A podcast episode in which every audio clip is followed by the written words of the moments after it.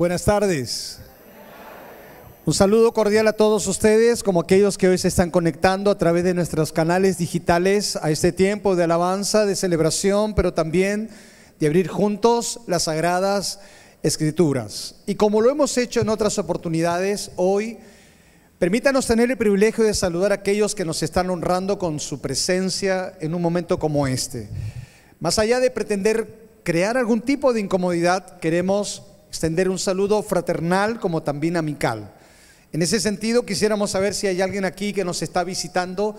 ¿Tendría usted la amabilidad de levantar su mano? ¿Alguien que nos visita, por favor, con toda confianza aquí? ¿O todos somos de casa? A ver, por aquí, por aquí, por aquí. Creo que somos... Ah, bienvenidos, bienvenidos también. Gracias por estar aquí atrás. Bien, creo que la mayoría somos de casa, pero damos una cordial bienvenida a aquellos que están aquí con nosotros, ¿verdad que sí? Bien, vamos a buscar Mateo capítulo 8, versículo 23. ¿Me ayudan aquí con un poquito más de volumen al micro, por favor, eh, Pastor Julio? Ayúdenme aquí, por favor, un poquito más. El Evangelio según San Mateo capítulo 8, versículo 23, texto que hoy constata lo que hemos visto en el video. Dice este primero de los Evangelios. Y entrando Cristo en la barca, sus discípulos le siguieron. He aquí que se levantó en el mar una tempestad tan grande que las olas cubrían la barca, pero él dormía. Y vinieron sus discípulos y le despertaron diciendo, Señor, sálvanos que perecemos. Él les dijo, ¿por qué teméis, hombres de poca fe? Entonces levantándose, reprendió a los vientos y al mar, y se hizo grande bonanza. Y los hombres se maravillaron diciendo, ¿qué hombre es este? Que aún los vientos y el mar, finalmente dice, le obedecen. Quiero comenzar en esta tarde con una historia que se tituló Confianza en medio del fuego, porque la reflexión comienza con fuego y terminará con otra historia que tiene que ver con fuego. Esto ocurrió una noche en una casa que comenzó a incendiarse. Un niño en el segundo piso tuvo que salir por la ventana hasta una parte del techo donde salvaguardarse ya que las llamas avanzaban. Inmediatamente que esto comienza a suceder, el padre del niño se paró en la parte de abajo y extendió los brazos. Y entonces le dijo al hijo, mirando hacia arriba, que saltara, porque él lo recibiría en sus brazos. El niño estaba lleno de miedo, profundamente atemorizado. Y el padre continuó rogando, insistiendo, diciendo, hijo, salta por favor, que yo te voy a recibir aquí en mis brazos. En ese instante, el niño notó que el fuego y el humo se volvía más denso y mucho más fuerte. Por lo tanto, decidió en su desesperación gritar, papá, papá, no puedo verte. El padre entonces respondiendo dijo, bueno, tú no puedes verme, pero yo sí puedo verte y eso es lo que importa. Y no te olvides, hijo, mis brazos están aquí para recibirte en medio del fuego que en algún momento puede devorarte. Esta historia me hizo pensar en lo mismo.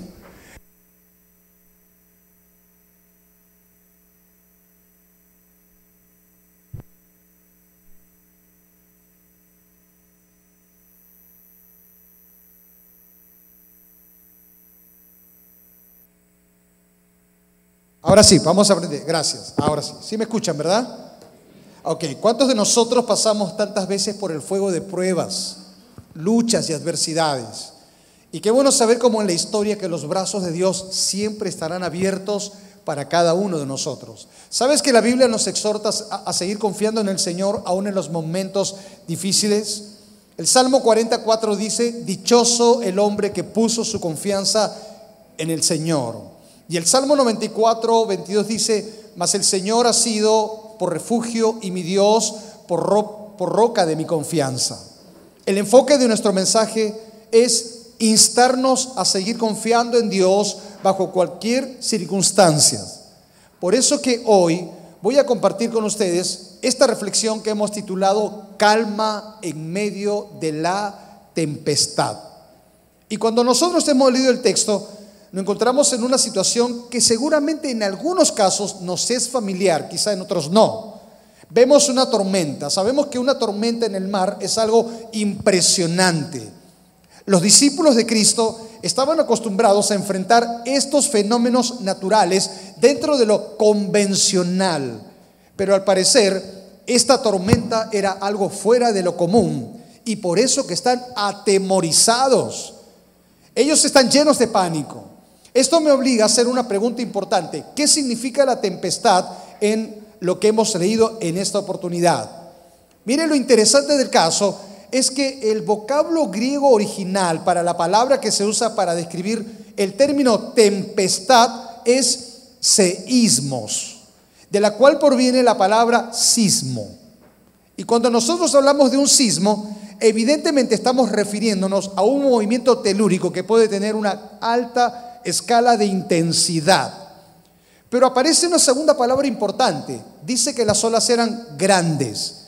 Y esta palabrita grande viene de un adjetivo que en el griego se lee como megas. Megas. Lo que sugiere algo agrandado superlativamente. Si nosotros tuviéramos que juntar los dos términos, seísmos y megas, ¿qué está queriendo decirnos la Biblia en este escenario, en este cuadro? Nos está diciendo una vez más que la tempestad era tan fuerte que los estaba sacudiendo. Y las olas eran tan enormes que evidentemente los estaba llevando al temor. Por lo tanto, entonces podemos entender el tipo de magnitud de aquella tormenta, la cual de manera súbita se había presentado con fuertes vientos estrepitosos que hacían levantar olas sumamente gigantescas que parecía que la barca se iba a hundir. Por eso el Evangelio de Mateo señala que las olas cubrían la barca, mientras que Marcos y Lucas agregan que parecía que la barca se iba a hundir. De allí que el Evangelio de Mateo, capítulo 4, versículo 37, dice, pero se levantó una gran tempestad de viento y echaba las olas en la barca, de tal manera que la barca se anegaba. Esto me hace recordar lo que aparece en el libro del profeta Jonás, el capítulo 1, donde encontramos la historia de marineros que se vieron atrapados también en una terrible tormenta. Por eso dice este libro, pero el Señor hizo levantar un gran viento en el mar y hubo en el mar una tempestad tan grande que parecía que la nave se partiría. Y los, marineros, los marineros perdón, tuvieron miedo y cada uno clamaba a su Dios. Hicieron más y echaron al mar los enseres que había en la nave para descargarla de ellos. Pero Jonás había bajado al interior de la nave y se había echado a, a dormir. Y aquellos hombres trabajaron para hacer volver la nave a tierra, mas no pudieron porque el mar se iba embraveciendo más y más contra ellos. Posiblemente los discípulos, como los marineros de la historia de Jonás, lucharon por estabilizar la nave. No podemos olvidar que la mayoría de ellos eran pescadores experimentados, criados en el mar. Pero era tan grande la tormenta y la tempestad que fracasaron sus esfuerzos. Curiosamente, podríamos encontrar una especie de paralelismo, como los marineros del tiempo de Jonás querían salvar la situación, al igual que los discípulos de Cristo. Y como Jonás que dormía, en este momento Cristo también está durmiendo. Por eso entonces es importante entender que así como en el tiempo de los discípulos, hoy nosotros también experimentamos tormentas que nos azotan, que provocan temores, angustia. Y ciertamente tenemos que aprender a mirar las tormentas como oportunidades que nos invitan a confiar en el Señor. Hoy compartiré con ustedes cuatro elementos importantes a tener en cuenta, cuatro elementos Vamos al versículo 24, Mateo 8, 24. Lo primero que tengo que decirles a ustedes es lo que conocemos como una tormenta inusual. Versículo 24 de Mateo 8. Una tempestad tan grande que las olas cubrían la barca. Este es un momento que indica que el mar estaba embravecido. Esta era una tormenta que ellos no habían visto antes algo inesperado al punto que las olas estaban llenando y anegando la, la barca. Ellos están en el mar de Galilea. Y podemos decir que este mar era famoso por sus tempestades. Tempestades que se producían de forma inesperada y tan pronto que sorprendían como aterraban. La pregunta que surge en este cuadro es, ¿cómo actuamos nosotros cuando de forma inesperada nos llega la tormenta? ¿Qué es lo primero que hacemos cuando nos sacuden las tempestades de la vida? Porque déjeme decirle que en la vida habrá momentos de quietud, seguramente habrá momentos de tranquilidad y de lozanía, pero no te olvides que en la vida también habrá momentos tormentosos. Es parte de la vida que afrontemos problemas desde distintas magnitudes. Y claro, si somos sinceros y si somos honestos, les pregunto, ¿nos gustan las tormentas? ¿Nos encantan las tempestades? Lo que menos quisiéramos en la vida es no tener tormentas y que nuestra barca siempre esté en un mar lleno de tranquilidad. Pero si la vida no tuviera momentos de tempestad, seguramente que no creceríamos espiritualmente. Si la vida no tuviera para nosotros tiempos de tormentas, seguramente que no aprenderíamos a valorar a quienes tenemos que valorar o aquellas personas que nos rodean. Porque si la vida no tuviera ni tormentas ni tempestades, sería monótona y no nos enriqueceríamos con las lecciones que Dios quiere darnos, además de, forjar nuestro carácter como tiene que ser. Y esto es lo que tenemos que entender. A nadie le gusta la tempestad. A nadie le encantan los vientos fuertes, ¿verdad? Quisiéramos que todo sea tranquilo, pero me pregunto, ¿aprenderíamos algo en la vida? Los grandes marineros son grandes, ¿sabe por qué? Porque se forjan en los momentos difíciles. Y eso es lo que tenemos que tomar en cuenta. Muchos grandes hombres en la fe o de la fe en la Biblia experimentaron tormentas que quizá ellos mismos no imaginaron. Y yo voy a enunciarle algunos de los ejemplos. José, todos hemos leído la maravillosa historia de José, el hijo de Jacob. Pasó por la tormenta de la deslealtad y traición de sus hermanos que lo vendieron como esclavo. Pero en medio de la dificultad aprendió una lección. Dios siempre tiene un propósito cuando permite las tormentas. Moisés pasó por la tormenta de lidiar con un pueblo duro de corazón y rebelde, pero aprendió una lección. Nunca te olvides Dios siempre pelea nuestras batallas, aun cuando las tormentas tengan que arreciar. Cristo experimentó el rechazo de su pueblo, el abandono de sus discípulos, la tormenta de la cruz y el abandono del Padre, pero nos dejó una lección. Las tormentas se convierten en oportunidades para llevar fruto y fruto que glorifique a Dios. Y el apóstol Pablo, ¿quién no recuerda esta lectura? Tres veces oraba Tres veces consecutiva pedía a Dios que le quitara el tormento del aguijón que lo perturbaba. Pero aprendió una lección en medio de la tormenta. Escuchó la voz de Dios que le decía, Pablo, no olvides que mi gracia es suficiente. Bástate en mi gracia, porque mi gracia, mi gracia entonces será tan fuerte que te sostendrá en tu debilidad. ¿Cuál fue la lección que aprendió Pablo?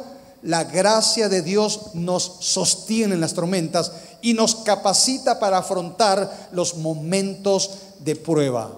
Permítame preguntarle en esta mañana entonces, ¿está usted enfrentando hoy una tormenta inusual? ¿Hay alguna tempestad que está sacudiendo su ámbito familiar? Porque seguramente hay una crisis insostenible, inimaginable que ha llegado. Probablemente estás pasando una especie de tormenta en el matrimonio Parece que el matrimonio se comienza a agrietar y se está haciendo pedazos. Y a veces preferimos vivir en las apariencias y nos colocamos máscaras para dar la impresión de que todo está bien. Pero sabemos que hay una tormenta que nos está sacudiendo. ¿Qué decir de la tormenta en el ámbito de nuestra salud? Seguramente nuestra salud se está viendo quebrada, debilitada, porque algo nos tocó profundamente. Hay una tormenta allí. Quizá una tormenta en el ámbito de tus relaciones, hijos para con los padres o padres para con los hijos, en los que también la situación se vuelve insostenible. ¿Qué podríamos decir de la tormenta de la situación económica actual que nos golpea? Hace falta trabajo para muchos y seguramente hay situaciones que en lo laboral también te pueden afectar. En algún momento hemos aprendido a preguntarnos, bueno, ¿y qué cosa hay detrás de las tormentas? ¿Qué propósito desea cumplir Dios cuando permite las tormentas? ¿Qué cosa es lo que tengo que aprender a valorar o rescatar que estoy olvidando u obviando? O probablemente Dios levanta una tormenta porque quiere tratar en tu vida con áreas que todavía no se han rendido al señorío de Cristo. Y lo importante de esto es que Dios permite que las olas cubran la barca de alguna manera, pero también le pone un límite a la tormenta. Él sabe hasta dónde permite una tormenta, porque Dios conoce nuestras limitaciones, sabe hasta dónde podemos resistir, pero ¿sabes qué más? En el momento oportuno, Dios sabe llegar. Amén. Los discípulos estaban llenos de temor, desesperados, como seguramente lo hubiéramos estado nosotros si estuviéramos en ese lugar. Estaban buscando un poco de calma en medio de la tormenta. El momento era eh, apremiante. La tempestad estaba azotando con tanta fuerza que el barco comenzaba a hundirse. Las olas llenando la embarcación. Por eso decimos que había una tormenta inusual. Y como seguramente también sientes que tu barco comienza a hundirse. Sientes que las cosas no están bien y parece que una vez más estás llegando al punto del colapso. Pero esto nos invita al segundo elemento, una actitud inusual. Ellos están asustados, ellos están llenos de miedo, pero ¿qué está haciendo Cristo? Dice el versículo 24 que mientras ellos estaban asustados, dominados por el temor, Cristo estaba durmiendo. Inmediatamente nuestro argumento puede expresar lo siguiente, claro, Él duerme porque es Dios y por eso está tranquilo. Sí, es cierto que Él es Dios, pero no podemos olvidar que el autor de los Hebreos dice que tenemos un sumo sacerdote que fue probado conforme a nuestra semejanza. Es decir, fue probado dentro de todas las experiencias que un ser humano puede pasar. Él lo vivió todo. Lo que te toca vivir lo vivió él. Él dormía tan profundamente que la tormenta, los vientos y las olas entrando en la barca no lo despertaron. Me pregunto, ¿por qué dormía, Cristo en un momento tan apremiante? ¿Por qué dormía Cristo en un momento donde seguramente sabía que lo necesitaban? En primer lugar, creo que dormía tanto porque había tenido una agenda cargada, porque su actividad era agotadora. Durante el día las multitudes lo rodeaban. Él levantaba al paralítico, él daba vista a los ciegos, él limpiaba a los leprosos. Y su día evidentemente terminaba con un profundo cansancio. Por eso ahora está durmiendo por eso. Pero también el hecho de que Cristo duerma nos deja por lo menos dos lecciones importantes. Número uno, el hecho de que estuviera dormido en medio de una tormenta tan fuerte sugiere para nosotros que Él confiaba en su Padre. Y eso nos invita a confiar en Dios. Él permite la tormenta. Y esto es importante, pero nunca te olvides, Él está con nosotros en medio de la tormenta. ¿En cuántas ocasiones vemos en la Biblia la promesa de la presencia de Dios con nosotros en momentos difíciles? Solo miramos al profeta Isaías en el capítulo 43, versículo 2, donde dice, cuando pases por las aguas, yo estaré contigo. ¿Y cuántos dicen amén? No se nos promete que no tendremos tiempos de vientos fuertes golpeándonos, pero sí se nos promete su presencia en medio de las dificultades.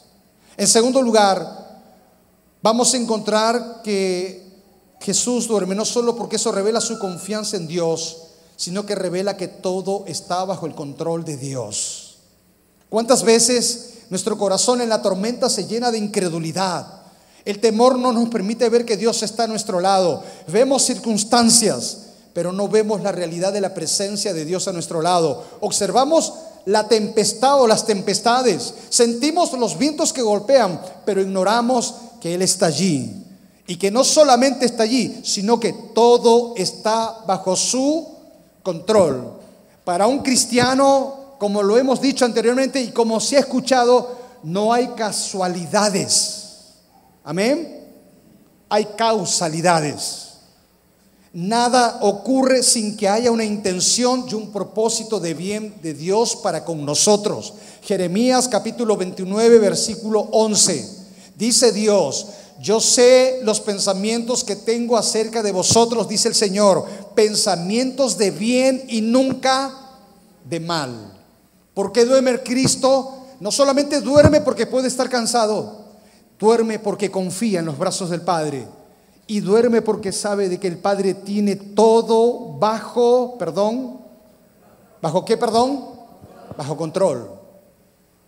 Por eso encontramos aquí no solo una tormenta inusual, no solo una actitud inusual, debemos avanzar la diapositiva. En tercer lugar, encontramos un clamor inusual. Tercero, clamor inusual.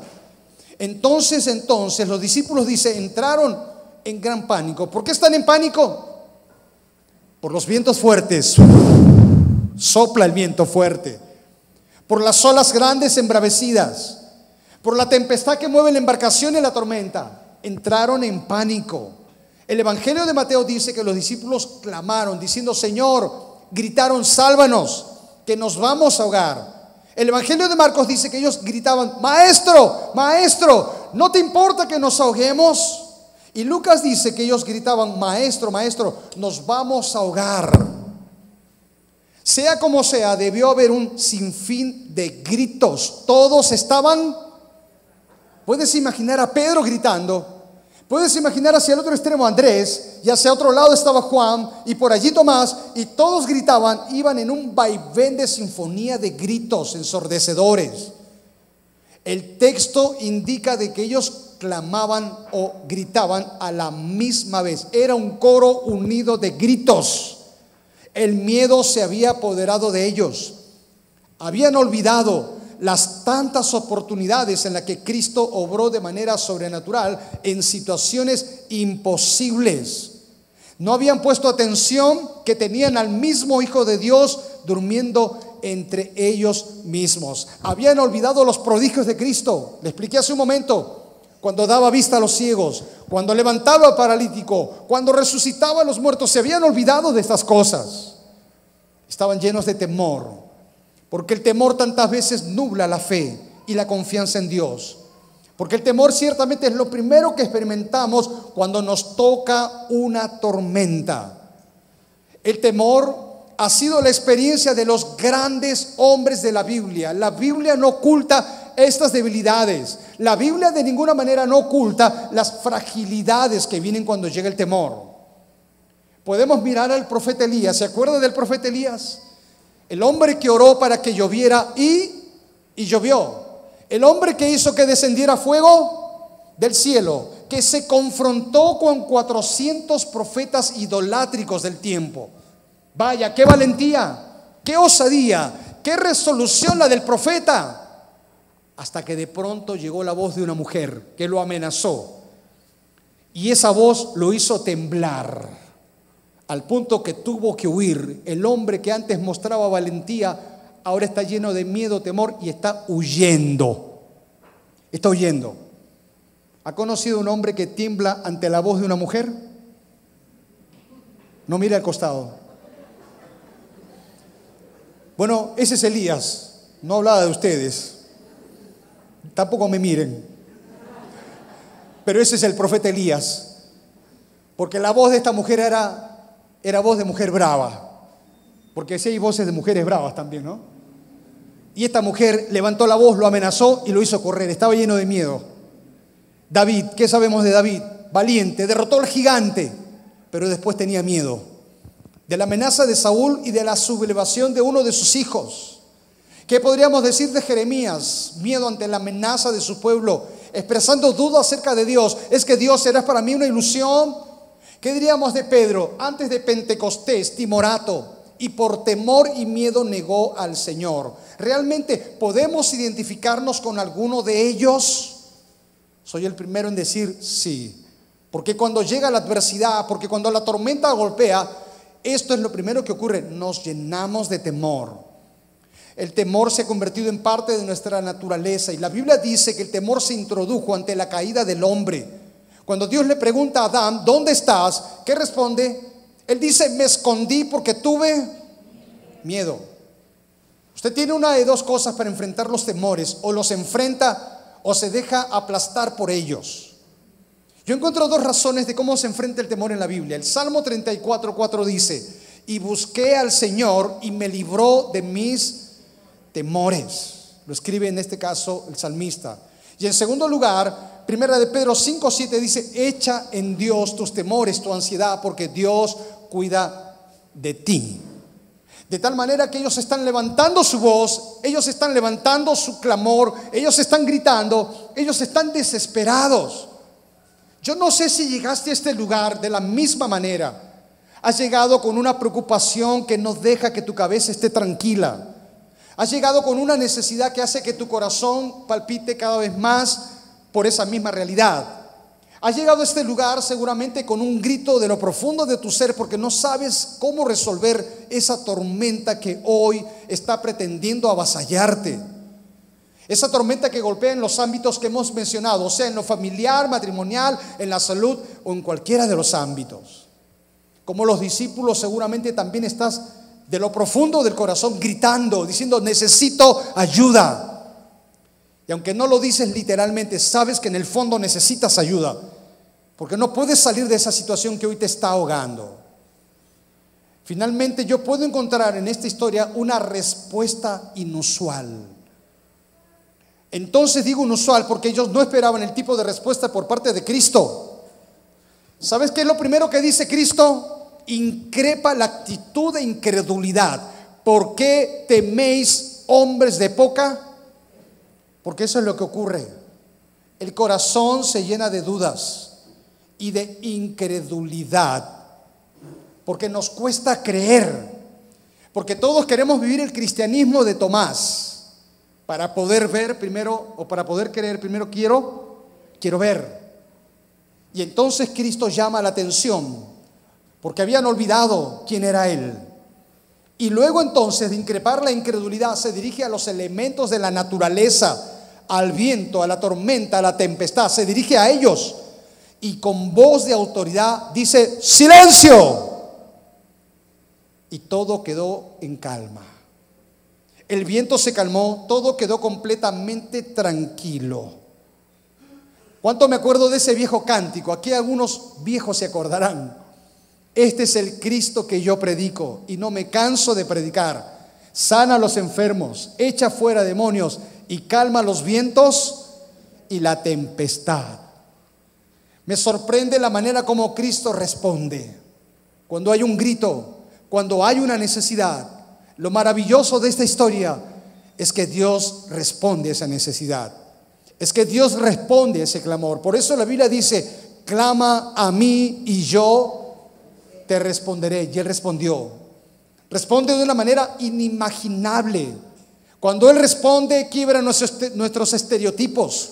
Cuando Él responde, quiebra nuestros esquemas. Cuando Él responde, una vez más, saca nuestra vida de los arquetipos que tenemos aún. Y encontramos entonces que Él da respuesta. Y estas respuestas nos dan alguna enseñanza. Número uno, nunca te olvides, Cristo sigue teniendo el control de todas las cosas. ¿Estamos? Así como tuvo control de la tempestad, él sigue teniendo control de nuestras circunstancias. Número dos, solo Cristo puede traer paz cuando hay tormentas. La paz de Dios, dice Pablo, guarde vuestros pensamientos y vuestro corazón en Cristo Jesús, porque si hay algo que falta hoy es paz. Vivimos en un mundo de turbación, de inestabilidades, de situaciones que provocan zozobra en todo el sentido de la palabra cuánto anhelamos la paz de Dios en nuestro corazón. Cristo es el príncipe de paz y Él dijo, mi paz os dejo, mi paz os doy. Y no como el mundo la da. Pero encuentro en tercer lugar que las tormentas tienen el propósito de permitirnos ver, número uno, su poder. Número dos, su grandeza. Y número tres, la gloria de Dios. Porque entonces si tú no tuvieras tormentas en la vida, tú no verías el poder de Dios. Tú no serías testigo de la grandeza de Dios y menos no podrías vislumbrar la gloria del cielo. Las tormentas son la oportunidad para ver el poder, la grandeza y la gloria de Dios. En medio de las tormentas se nos llama a confiar en Él. Uno de los evangelistas dice, ¿por qué tienen tanto miedo? Dijo a sus discípulos, ¿es que no tienen fe? A pesar de que ellos habían visto milagros, todavía tenían incredulidad en el corazón. Ser testigo de muchos milagros de ninguna manera será garantía para que tengas fe. Faraón vio muchos milagros, pero ¿cómo estaba su corazón? Estaba duro como una piedra. Tomás, testigo de innumerables hechos sobrenaturales de Cristo, pero también era incrédulo. Permítame cerrar un poco todo esto con esta historia que se tituló Dios más fuerte que la epilepsia, una historia de la vida real. Una joven de 16 años de edad. Esta historia termina con fuego como la del comienzo. Despertó a medianoche, tosía fuertemente. Y mientras tosía fuertemente, un inconfundible olor a humo llenaba la sala y el lugar donde estaba descansando. Lo primero que hizo fue correr a la cocina, abrir la puerta y se dio cuenta al abrir la puerta que se estaba generando un gran incendio allí en la cocina. Abrió todas las ventanas y la puerta principal que daba a la calle y rápidamente subió las escaleras y sacó de sus camas a 10 niños entre hermanitos y primos suyos. Los envolvió en frazadas, los hizo correr hacia el patio, inmediatamente llamó a sus padres que estaban fuera de casa en una reunión y procedió a llamar a los bomberos. Exhausta y temblorosa por el frío y la emoción, Cristal Matena, así es su nombre, Cristal Matena, frágil como su nombre, vio su obra terminada. Once personas rescatadas del fuego. Lo extraordinario del caso es que Cristal es epiléptica y la menor emoción le produce un ataque terrible. Con cualquier susto, con cualquier exaltación, con cualquier arrebato, le sobreviene un penoso ataque de epilepsia. Pero en esta angustiosa ocasión de fuego, de susto y de rescate no le ocurrió nada. A Cristal le pasó todo lo contrario. Cuando vio el peligro, obtuvo una fuerza una calma y una presencia de ánimo maravilloso. Tanto que pudo rescatar a sus hermanitos y primos y encima llamar a sus padres y llamar también a los bomberos. En ese instante, los padres hicieron un comentario que tiene que ver con el titular de la noticia. Ellos dijeron, en ese momento, Dios fue más grande que la epilepsia. Lo cierto es que Dios sigue siendo grande, que Dios sigue siendo fuerte y que Dios sigue siendo todopoderoso ante cualquier circunstancia adversa de la vida. Todos estamos sujetos a que nos toque la tormenta. Todos estamos proclives a que golpeen los vientos. Todos estamos en una forma u otra inmersos en realidades de tempestades fuertes sobre nosotros. Todos. Pero la primera tormenta que Dios quiere calmar es la del pecado. Porque el pecado nos alejó de Dios. La Biblia dice que todos son pecadores, que no hay ninguno justo y que la paga del pecado es es la muerte. Pero para eso vino Cristo para calmar esa tormenta en la cruz. Pero también él quiere calmar la tormenta de las adversidades que enfrentamos cada día y que demandan de nosotros que pongamos confianza en él. La tormenta de las necesidades cotidianas. Quiero cerrar esta reflexión preguntándote en esta oportunidad, hoy, aquí sentado donde te encuentras, ¿estás enfrentando una tempestad? Hay vientos que están golpeando tu salud, tu hogar, tu vida, tu matrimonio, la relación con tus padres o con tus hijos. ¿Está pasando algún tipo de aflicción porque las olas embravecidas están pretendiendo anegar su embarcación? Quiero terminar diciendo una frase tan particular que la Biblia revela. Y es que no te olvides, el mismo Cristo de ayer es el mismo hoy y siempre. Amén. El gran problema de la vida es que Cristo no está en todas las barcas. Si la vida ya es difícil porque hay tormentas, es más dura cuando Cristo está fuera de la barca. Hoy yo te invito, deja que Cristo venga a tu barca, háblele tu vida y tu corazón. Y aunque no se te promete que no habrá tormentas, tendrás la seguridad que Él estará contigo allí. Déjeme entonces cerrar con la pregunta, ¿está Cristo en su barca? Quiera Dios que sí. Por favor, le rogaría tomar un momento de oración conmigo ahora. Incline su rostro por un momento. Tenemos que ser honestos en esta tarde, honestos. y realmente, con esa profunda sinceridad en el corazón, responder si realmente Jesús está en nuestra barca o no. Aquellos que están aquí deben de ser conscientes de esto como aquellos que hoy nos están viendo por la plataforma digital. ¿Sabe lo maravilloso de esto? Aunque Cristo dijo, separados de mí, nada podéis hacer, nada. ¿Cómo pretendemos enfrentar las olas bravas de la vida sin Cristo? Hoy como si Dios rogara por nosotros, yo le ruego, vuélvase a Dios. Hoy usted tiene la oportunidad de decirle, Cristo, te necesito en mi barca, en mi vida. Y si realmente usted tiene esta necesidad y usted quiere dar este paso de confianza en Él, yo quiero invitarle a que haga esta su oración. Ore conmigo, por favor. Con toda libertad, sin temor a nada. Ore conmigo, Señor.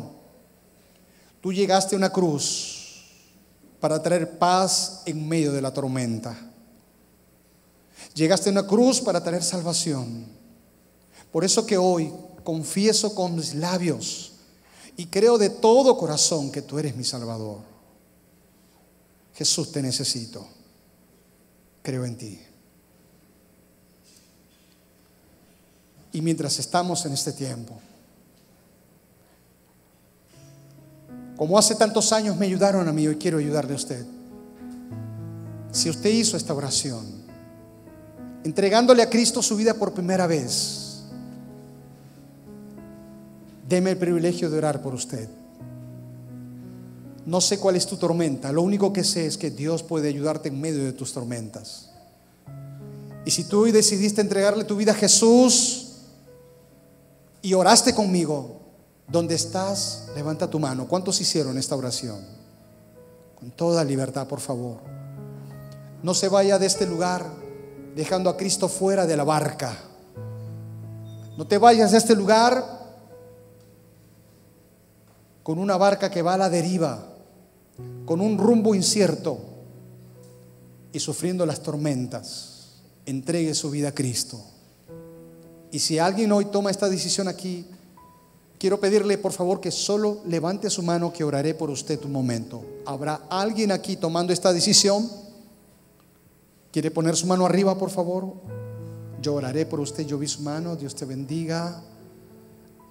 Gracias. ¿Alguien más que toma esta decisión? Sea valiente. Dios te bendiga. No tenga temor. Sé que todos luchamos. Pero no dejes para mañana la decisión que hoy puedes tomar. Invita a Cristo a tu barca. ¿Habrá alguien más? Levante la mano y le veré y oraré por usted en un momento. ¿Habrá alguien más? Con toda confianza, estamos aquí para servirles en esta decisión. Mientras todos están orando, todos con las cabezas inclinadas, yo quiero orar por quienes levantaron sus manos. Solo quiero pedirle algo, que en sus lugares se pongan de pie un momento. ¿Quiere ponerse de pie? Gracias, muy amable. Usted levantó la mano, póngase de pie un momento. Oraré y luego usted tomará asiento. Porque posteriormente habrá quien le ayudará con un consejo en esta decisión que usted hoy está tomando. Estén atentos a quienes levantaron la mano, por favor. Amado Señor, gracias por quienes hoy confiesan públicamente a Jesucristo, por quienes hoy abren sus corazones al autor de la vida y al Salvador. Habiendo creído y habiendo recibido a Cristo, tú les das autoridad de que ahora sean llamados hijos de Dios. El Espíritu de Dios venga sobre ellos y ellos puedan decir, Abba Padre, a partir de este tiempo. Guárdales en ti y ayúdales frente a sus tormentas, Señor. Gracias. Tomen asiento, muchas gracias. Pero tengo un segundo llamado a la iglesia. Usted que ya sigue a Cristo. Aunque también debo de confesar que muchos creyentes han sacado a Cristo de la barca. Porque dejaron de tener una comunión con Él diaria. Porque dejaron la obediencia a Cristo. Porque han enfriado sus vidas espirituales por eso han dejado a Cristo fuera de la barca. Pero quiero hacer este llamado para aquellos que en ese sentido quieren dejar en Dios sus luchas, sus cargas, sus batallas. Quizá usted tiene tempestades en este tiempo. Hay una tormenta que usted sabe que usted no la podrá controlar ni manejar. Yo quiero invitarte que pongas en las manos del Señor tus tormentas y tus cargas y tempestades. En cualquiera de tus ámbitos, echa sobre el Señor tu carga y Él te sustentará, dice la Biblia. Y si en esta tarde sabes que estás enfrentando una tormenta, una tempestad, una situación inmanejable para ti, yo quiero invitarte a que te pongas de pie y ores conmigo y juntos pongamos en las manos del Señor nuestras preocupaciones, la ansiedad que llena nuestro corazón o cualquier tipo de olas embravecidas o tormentas que golpean sobre nosotros. Todos aquellos que realmente tienen esta necesidad, póngase de pie donde está y ore conmigo, hermano, hermana. ¿Habrá alguien aquí? Hágalo entonces. Vamos. Clama a mí y yo te responderé. Cercano está el Señor cuando nosotros invocamos a Él. Aquellos que nos están viendo por la plataforma digital también, levanten esta oración con nosotros. Padre bueno, levantamos nuestras manos delante de ti y lo hacemos en el nombre de Jesús. Mis hermanos se ponen de pie como mis hermanas, también me pongo de pie con ellos.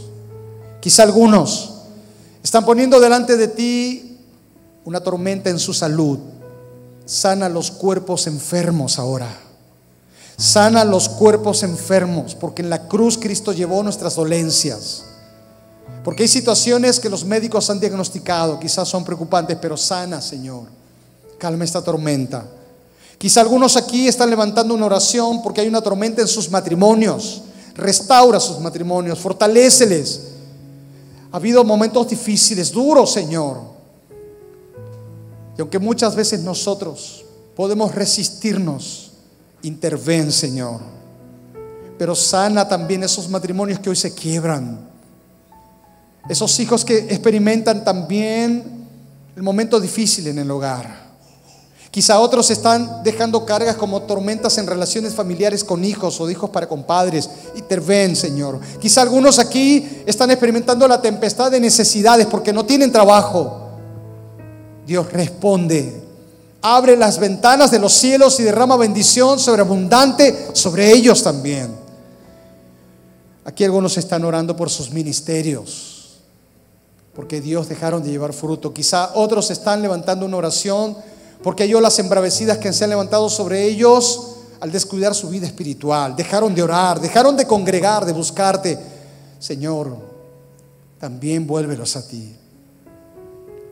Manifiéstate en cada uno de ellos. Sé el Señor que opere en este tiempo de forma especial.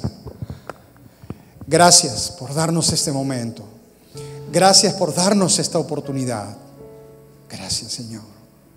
Echamos en ti nuestra ansiedad porque tienes cuidado de nosotros y porque confiamos en ti. Gracias, Señor. Tomen asiento, por favor. Señor, ahora responde a cada oración. Responde a cada súplica, Señor. Te lo rogamos en el nombre de Jesús. Sí, Señor, te lo rogamos en el nombre de Jesús. Y la iglesia dice, amén. Confiemos en el Señor. Amén. Amén. Dele la gloria al Señor entonces.